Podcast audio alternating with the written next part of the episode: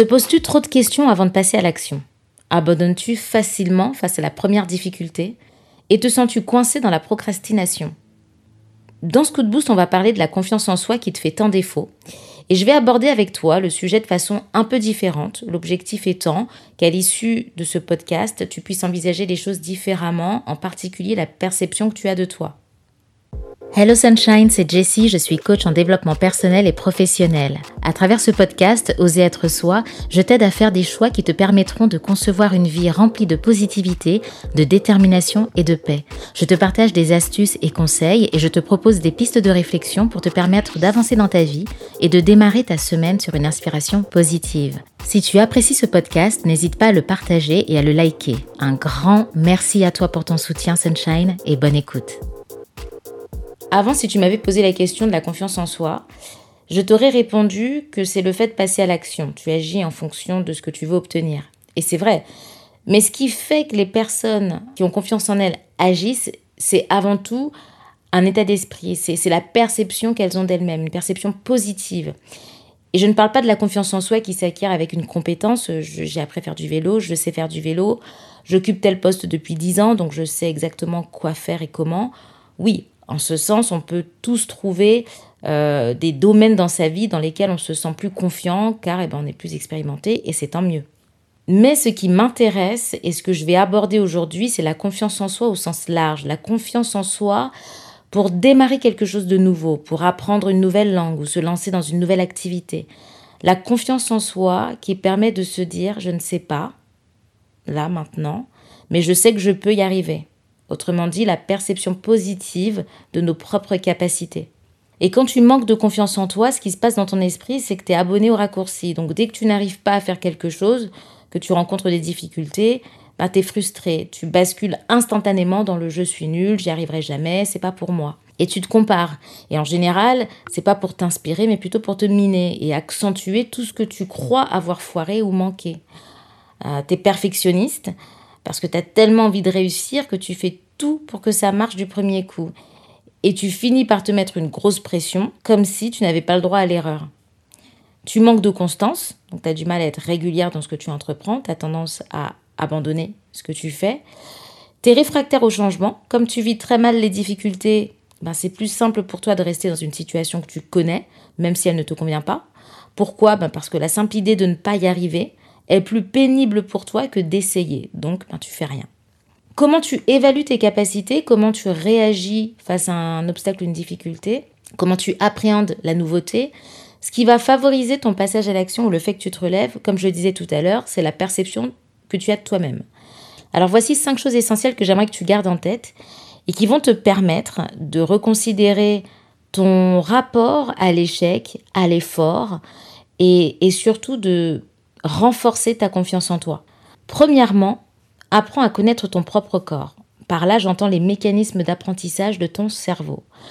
Pourquoi? Parce que lorsqu'on parle de, confiance en soi, on parle de euh, croire en soi, croire en ses capacités. Et du coup, euh, ben, on est dans la pensée, dans la perception, et donc dans le cerveau. Rappelle-toi que ton cerveau est malléable, c'est un fait, et les nombreuses recherches en neurosciences l'ont prouvé. Tu es donc en mesure d'apprendre tout au long de ta vie. On parle même de neuroplasticité ou de plasticité cérébrale pour désigner l'ensemble des manifestations qui traduisent la capacité de tes neurones à se modifier et à se remodeler tout au long de ta vie. Donc lorsque tu entreprends quelque chose de nouveau, tu passes par plusieurs phases. L'apprentissage qui permet une modification interne de tes neurones, et une augmentation du nombre de connexions neuronales. Alors oui, je sais, c'est un petit peu technique, mais c'est pour te dire qu'il se passe vraiment des choses lorsque tu changes, lorsque tu veux changer tes habitudes euh, dans ton cerveau. Scientifiquement, il se passe des choses et je pense que c'est important que tu en aies conscience. Ensuite, il y a le perfectionnement, la deuxième phase, euh, qui accélère l'influx nerveux. Donc en gros, tu fais les choses plus vite et le réentraînement qui est associé à la neurogénèse. Donc c'est pour acquérir par exemple un nouveau savoir-faire pour lequel tu n'as aucune aptitude naturelle. C'est une phase qui est moins évidente à l'âge adulte, beaucoup plus présente euh, lorsque, pour, les, pour les enfants, mais qui est, quand même, euh, qui est quand même existante. Et la phase d'apprentissage, euh, elle peut être plus ou moins longue en fonction des personnes et ce n'est pas pour rien qu'on dit qu'il faut au moins 21 jours pour changer une habitude. Si tu fais quelque chose de nouveau une seule fois, bah ton cerveau ne va pas le considérer comme une nouvelle habitude, évidemment. C'est comme si pendant des années, tu avais tenu ton stylo de la main droite et que bah, subitement, tu disais à ton cerveau que désormais tu écrirais de la main gauche ou vice-versa. Tu comprends que tes voies neuronales sont paramétrées d'une façon depuis longtemps. Donc pour que ton cerveau intègre cette nouvelle habitude, il va te falloir du temps. Donc ces fameux 21 jours, en fin de compte, ça peut être beaucoup plus long pour d'autres personnes. Ça, c'est bien d'en avoir conscience. Et au-delà du temps, ce qui compte notamment, c'est la répétition. Le cerveau a besoin de répétition. Et c'est la raison pour laquelle si tu as l'habitude de penser négativement, c'est dans l'action et la constance que tu vas pouvoir modifier cela. Deuxièmement, si tu comprends ce que je viens de t'expliquer, tu comprends que quoi que tu souhaites changer ou essayer durablement, tu rencontreras des échecs. Voilà, comme ça c'est dit. Et tu peux te débarrasser de ta culpabilité si tu n'y arrives pas. Autrement dit, échouer, c'est la première phase du processus. Ok? Si tu pensais que ça allait être paisible, facile, eh bien non. Tu verras que ton cerveau fera de la résistance et voudra retourner à ses bonnes vieilles habitudes et c'est tout à fait normal. Le travail qui favorise les transformations cérébrales, sache qu'il est exigeant aussi bien sur le plan physique que mental. Donc la prochaine fois que tu échoueras, au lieu de te dire merde, je suis nul, oh, j'y arriverai jamais, ben non. Maintenant que tu as compris comment ça fonctionne, tu te diras plutôt que ça fait partie du jeu et que tu n'as pas fini de jouer, n'est-ce pas? Alors arrête d'abandonner à la première difficulté, laisse passer une nuit et le lendemain, recommence. Rappelle-toi que c'est la répétition sur une longue période, pas la perfection, mais la répétition, donc même si euh, tu échoues une fois ou deux fois, c'est pas grave, recommence. Tu vois, c'est comme si je te disais, bah, remonte à vélo.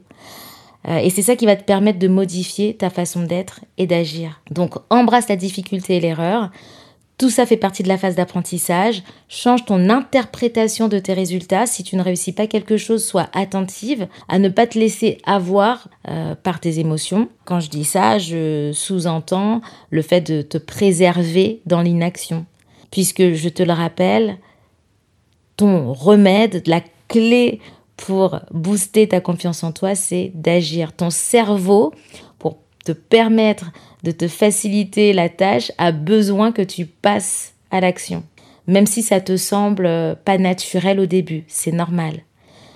Troisièmement, sois plus indulgente envers toi-même et ôte-toi la pression de réussir à tout prix. Compte tenu de tout ce que je viens de te dire jusqu'à présent, tu comprends la nécessité d'être indulgente envers toi-même. Ok, ton cerveau, c'est un organe, il a besoin de temps, donc sois indulgente. Le problème quand tu manques de confiance en toi, c'est que tu veux réussir du premier coup. Voilà. Et quand tu n'es pas sûr d'y arriver du premier coup, ben tu te dis que c'est inaccessible, que c'est pas pour toi.